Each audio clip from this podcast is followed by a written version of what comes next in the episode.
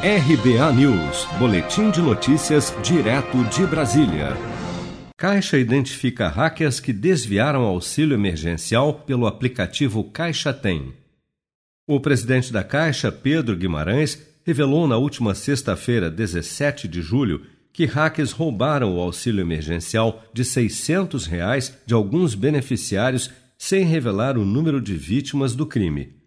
Guimarães anunciou ainda que técnicos da Caixa já conseguiram identificar e invadir grupos de WhatsApp dos criminosos e que já repassou as informações do golpe apuradas pelo banco à Polícia Federal. Parte dessa questão dos problemas do Caixa Tem são que nós identificamos algumas contas utilizadas por hackers que estão fazendo bastante barulho. Não vou falar mais. Nós seremos extremamente firmes.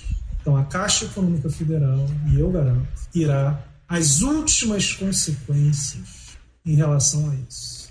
O pessoal não queria que eu falasse, mas a gente já invadiu alguns grupos de WhatsApp de hackers e a gente já sabe bastante coisa.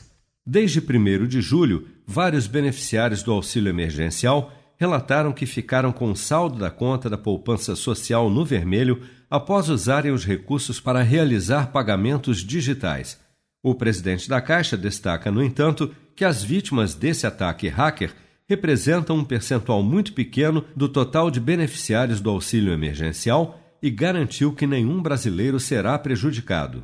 Se você quer começar a investir de um jeito fácil e sem riscos, faça uma poupança no Sicredi. As pequenas economias do seu dia a dia vão se transformar na segurança do presente e do futuro. Separe um valor todos os meses e invista em você. Poupe com o Sicredi, pois gente que coopera cresce